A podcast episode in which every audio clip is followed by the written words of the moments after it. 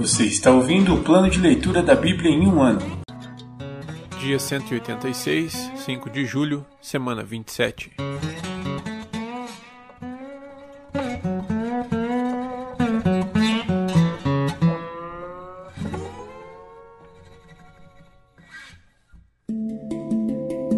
Novo Testamento. Livro de Marcos, capítulo 13, versículos do 1 ao 13. Jesus fala de acontecimentos futuros. Quando Jesus saía do templo, um de seus discípulos disse: Mestre, olhe que construções magníficas, que pedras impressionantes. Jesus respondeu: Está vendo estas grandes construções? Serão completamente destruídas. Não restará pedra sobre pedra. Mais tarde, Jesus sentou-se no Monte das Oliveiras, do outro lado do vale, de frente para o templo. Pedro, Tiago, João e André vieram e lhe perguntaram em particular: Diga-nos, quando isso tudo vai acontecer? Que sinais indicarão que essas coisas estão prestes a se cumprir? Jesus respondeu: Não deixem que ninguém os engane, pois muitos virão em meu nome, dizendo: Eu sou o Cristo, e enganarão muitos. Vocês ouvirão falar de guerras e ameaças de guerras, mas não entrem em pânico. Sim, é necessário que essas coisas ocorram, mas ainda não será o fim.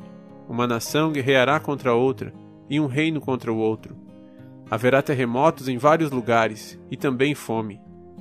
Tudo isso, porém, será apenas o começo das dores de parto. Tenham cuidado, vocês serão entregues aos tribunais e açoitados nas sinagogas. Por minha causa, serão julgados diante de governadores e reis. Essa será sua oportunidade de lhes falar a meu respeito. É necessário, primeiro, que as boas novas sejam anunciadas a todas as nações. Quando forem presos e julgados, não se preocupem com o que dirão. Falem apenas o que lhes for concedido naquele momento, pois não serão vocês que falarão, mas o Espírito Santo.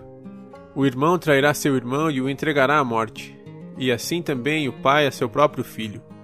Os filhos se rebelarão contra os pais e os matarão. Todos os odiarão por minha causa, mas quem se mantiver firme até o fim será salvo.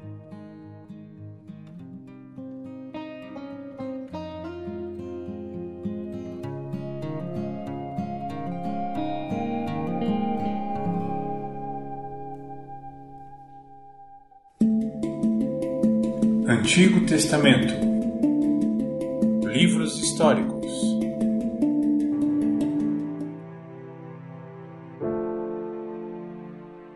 Primeiro livro de Reis, capítulo 6. Salomão constrói o templo. No mês de Zive, o segundo mês, durante o quarto ano de seu reinado, Salomão começou a construir o templo do Senhor. Isso ocorreu 480 anos depois que o povo de Israel foi liberto da escravidão na terra do Egito. O templo que o rei Salomão construiu para o Senhor media 27 metros de comprimento, 9 metros de largura e 13,5 metros de altura. A sala de entrada na frente do templo media 9 metros de largura, a mesma largura do templo, e se projetava 4,5 metros à frente do templo. Salomão também fez janelas com grades e molduras por todo o templo. Junto às paredes externas do edifício, nas laterais e nos fundos, ele construiu um anexo com salas. Esse anexo tinha três andares. O andar de baixo media 2,25 metros de largura. O segundo andar media 2,7 metros de largura e o terceiro, 3,15 metros de largura. As salas eram ligadas às paredes do templo por vigas apoiadas em saliências nas paredes. Por isso, as vigas não eram inseridas nas paredes em si. O acabamento das pedras usadas na construção do templo era feito na própria pedreira, de modo que não havia barulho algum de martelo, machado ou qualquer outra ferramenta de ferro no local da construção. A entrada para o andar de baixo ficava no lado sul do templo.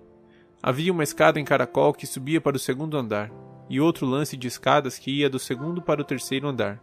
Uma vez concluída a estrutura do templo, Salomão colocou um forro de vigas e tábuas de cedro, Além disso, construiu um anexo com salas junto aos lados do edifício, ligado às paredes do templo por vigas de cedro. Cada andar do anexo media 2,25 metros de altura.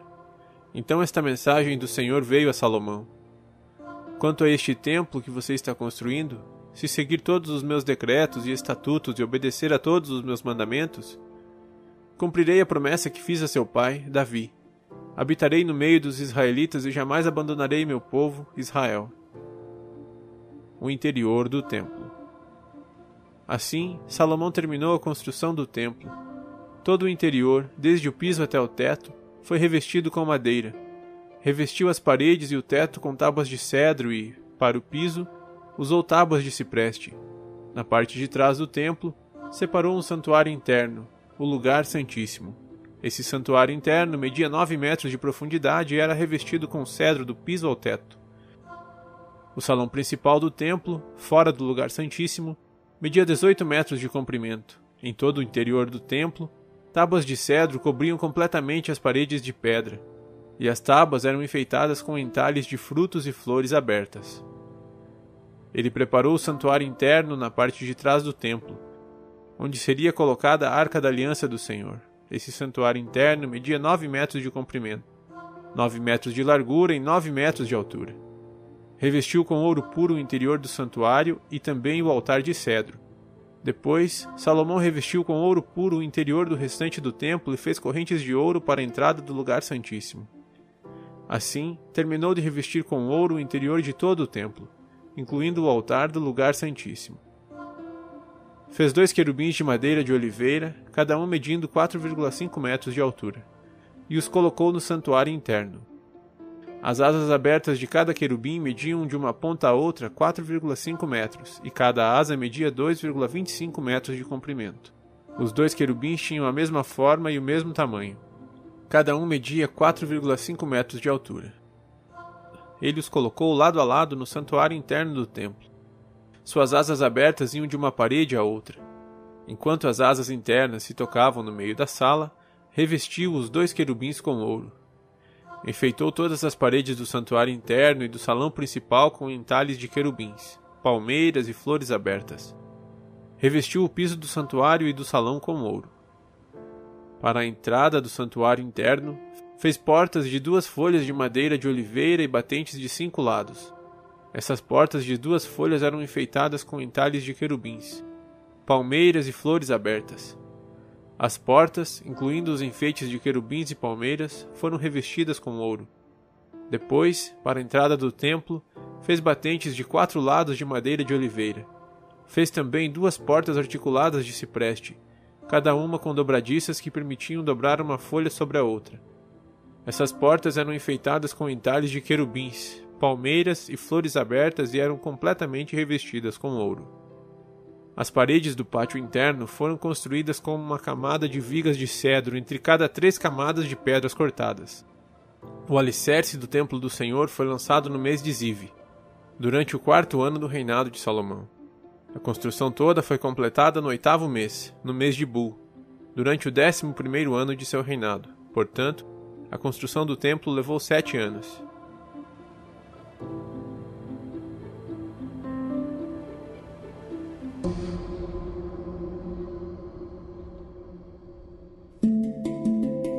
Profetas menores.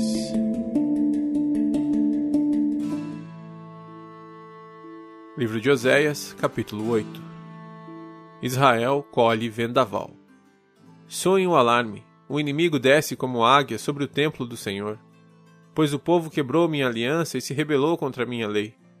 Agora Israel clama a mim: Socorre-nos, pois és nosso Deus. Mas os israelitas rejeitaram o bem, e agora o inimigo os persegue. Nomearam reis sem que eu consentisse e escolheram príncipes sem minha aprovação. Fizeram para si ídolos de prata e ouro e assim provocaram a própria destruição. Ó Samaria, rejeito o bezerro que você fez. Minha ira arde contra você. Até quando será incapaz de se manter inocente? Esse bezerro que você adora, ó Israel, foi feito por suas próprias mãos. Ele não é Deus. Portanto, deve ser despedaçado. Semearam ventos e colherão vendaval. Os talos de trigo murcharão e não produzirão alimento. E mesmo que haja trigo, os estrangeiros o comerão. O povo de Israel foi engolido, está abandonado entre as nações, como utensílio que ninguém quer. Como jumento selvagem no cio, subiram até a Síria. O povo de Israel se vendeu a muitos amantes. Embora tenham se vendido às nações, agora eu os reunirei para o julgamento.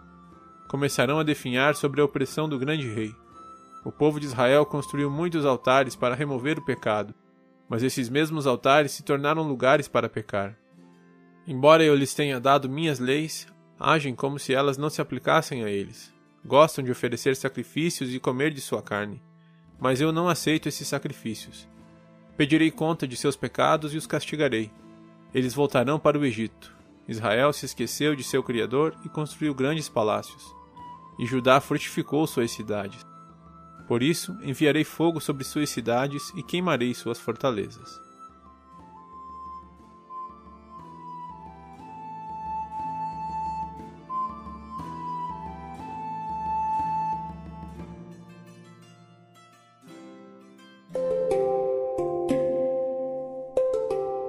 Versículo da semana.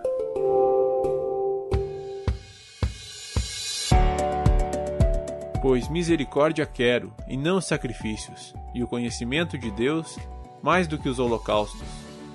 Oséias 6, 6 Pois misericórdia quero, e não sacrifícios, e o conhecimento de Deus mais do que os holocaustos. Oséias 6, 6 Pois misericórdia quero, e não sacrifícios, e o conhecimento de Deus mais do que os holocaustos.